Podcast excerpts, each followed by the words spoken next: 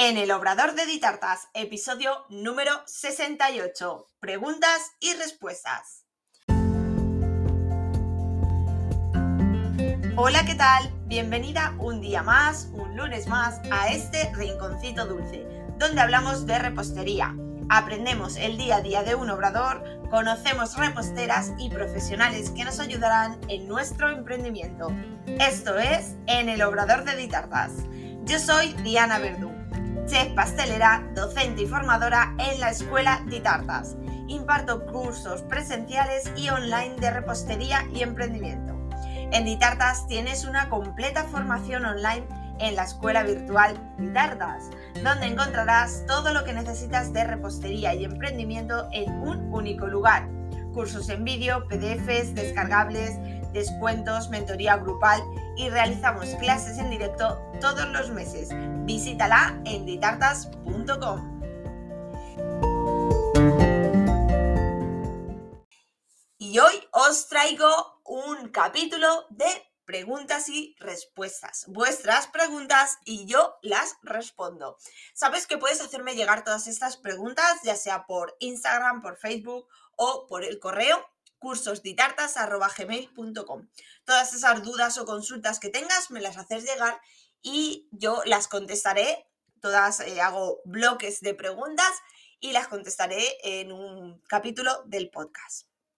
A ver, Alicia desde Instagram me envía un par de preguntas. Una de ellas es cómo guardar las tartas en la nevera.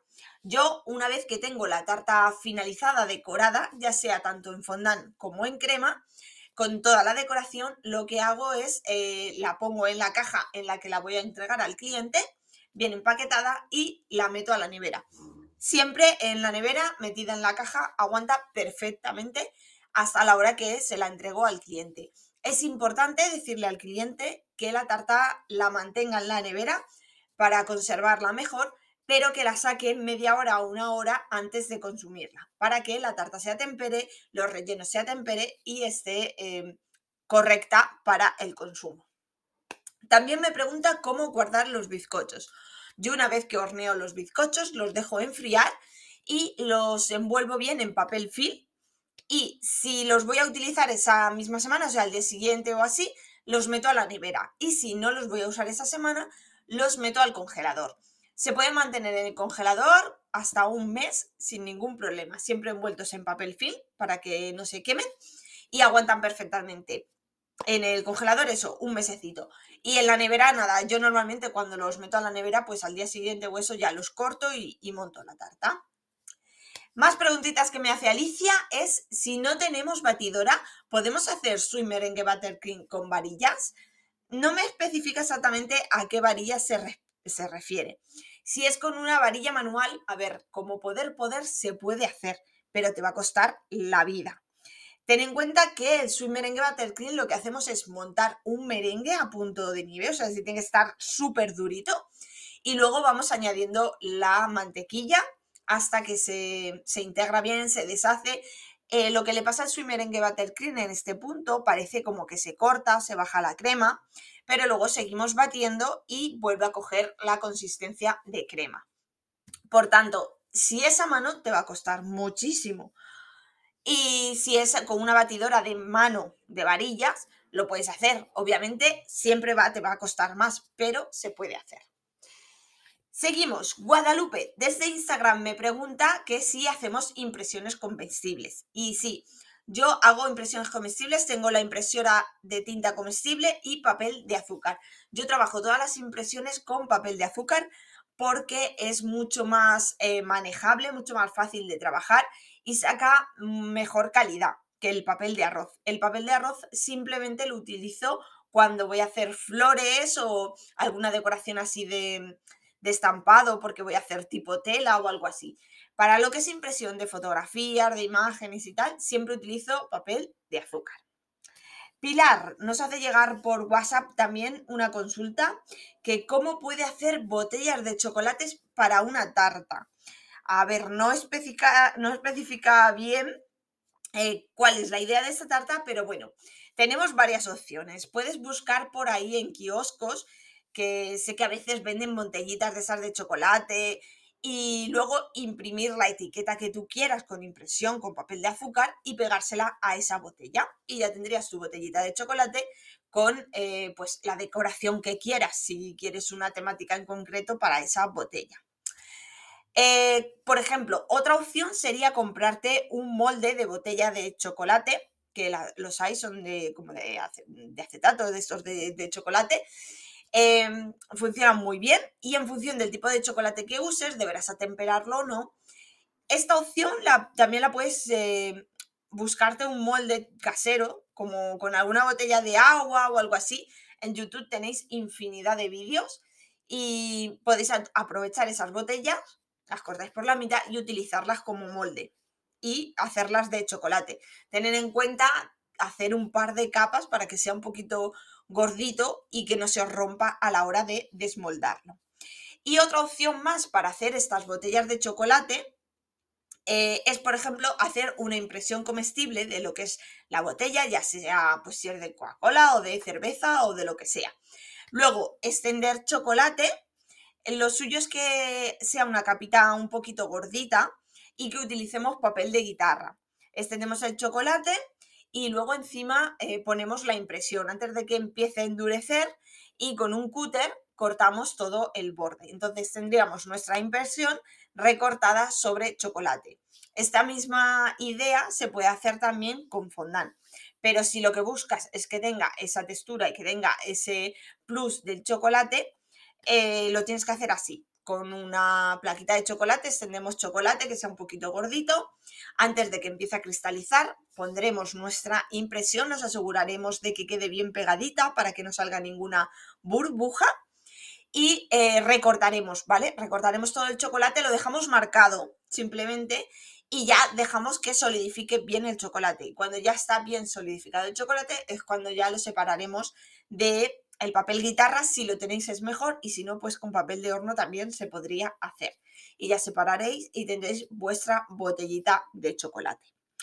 Y por último, Claudia también nos hace llegar una consulta al WhatsApp, que cómo hacer el efecto terciopelo en pasteles. Este efecto terciopelo, que queda así como bolitas, se hace normalmente con pasteles que son semifríos, tipo semifríos muses, eh, pueden ser individuales o pueden ser tartas. Eh, lo primero es que este mm, producto, ya sea un, individual o sea una tarta, tiene que estar completamente congelado, tiene que estar súper, súper, súper frío. Y cuando vayamos a hacerlo, lo hacemos directamente sacándolo de la nevera, del congelador, porque tiene que estar muy, muy frío. Lo que es la pintura, tenemos dos opciones. Hoy en día eh, venden botes eh, tipo spray que hacen este efecto terciopelo, que en sí lo que lleva en su interior es una mezcla de chocolate y manteca de cacao. Cosas a tener en cuenta, estos botes suelen ser bastante caros ya que se necesita bastante cantidad. Mm, si vas a hacer muchísimos pasteles, no te va a salir rentable comprarte botes. Cosas a tener en cuenta más. Eh, cuando vayamos a utilizar este bote, lo suyo es poner un recipiente con agua caliente y poner el bote dentro para que esté bastante fluido. Y por otra parte, la otra opción que podemos utilizar es una pistola. Ojo, que no es un aerógrafo normal y corriente con el que pintamos las tartas. Ese no nos va a servir porque el chocolate eh, obstruiría la boquilla. La de 0508 la, la obstruiría. Tiene que ser más grande. Normalmente es una pistola de pintar de pintor. Obviamente te la tienes que comprar nueva, desinfectarla y usarla solo para alimentación. Normalmente tiene, eh, por ejemplo, la mía tiene lo que es el, el, el, dispositivo donde viertes el chocolate en la parte de arriba, aunque también los tienes por succión que viene la botella abajo. Cuando hacemos la mezcla, que es un 60-40, 60 chocolate, 40 de manteca de cacao, hacemos la mezcla, lo calentamos, queda muy fluido y aún así, cuando vamos a verterlo en nuestra pistola de pintar, hay que colarlo. Tenemos que con un colador colarlo bien para que no quede ningún grumito. Y una vez en nuestra pistola sacamos nuestro pastel del congelador y pintamos. Lo que hace esto es que salen eh, pequeñas partículas de chocolate, son muy chiquititas. Y cuando caen en el pastel, como el pastel está congelado, solidifica. inmediatamente se hace una bolita. Entonces, cuando caen muchas, muchas bolitas, hace ese efecto terciopelo que queda tan chulo. Eh, cosas a tener en cuenta. Yo, por ejemplo, lo hago con pistola y, bueno, imaginaros la que se arma porque sale chocolate por todos los lados. Eh, utilizar mascarilla porque si no vais a, aspirar demasiado chocolate, usar mascarilla, usar una caja para poner la pieza dentro y que no, no salpique mucho chocolate. En la medida de lo posible, si podéis tener una caja con extracción, mucho mejor. Y simplemente eso, tener en cuenta que tiene que estar eh, la pieza muy, muy fría y el chocolate tenemos que hacerlo rápido. Normalmente yo lo vierto a la pistola en unos 40 grados mínimo.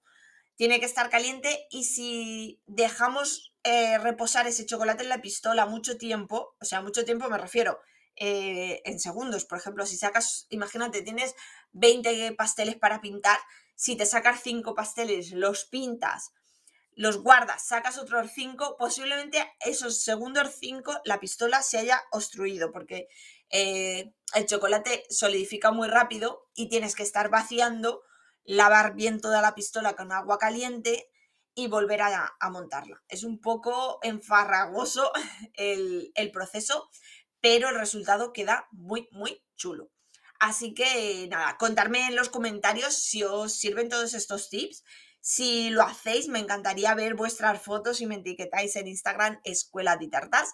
Y ya sabéis, cualquier duda, cualquier consulta que tengáis, me la podéis hacer llegar por Facebook, por Instagram, por correo o por WhatsApp, como queráis.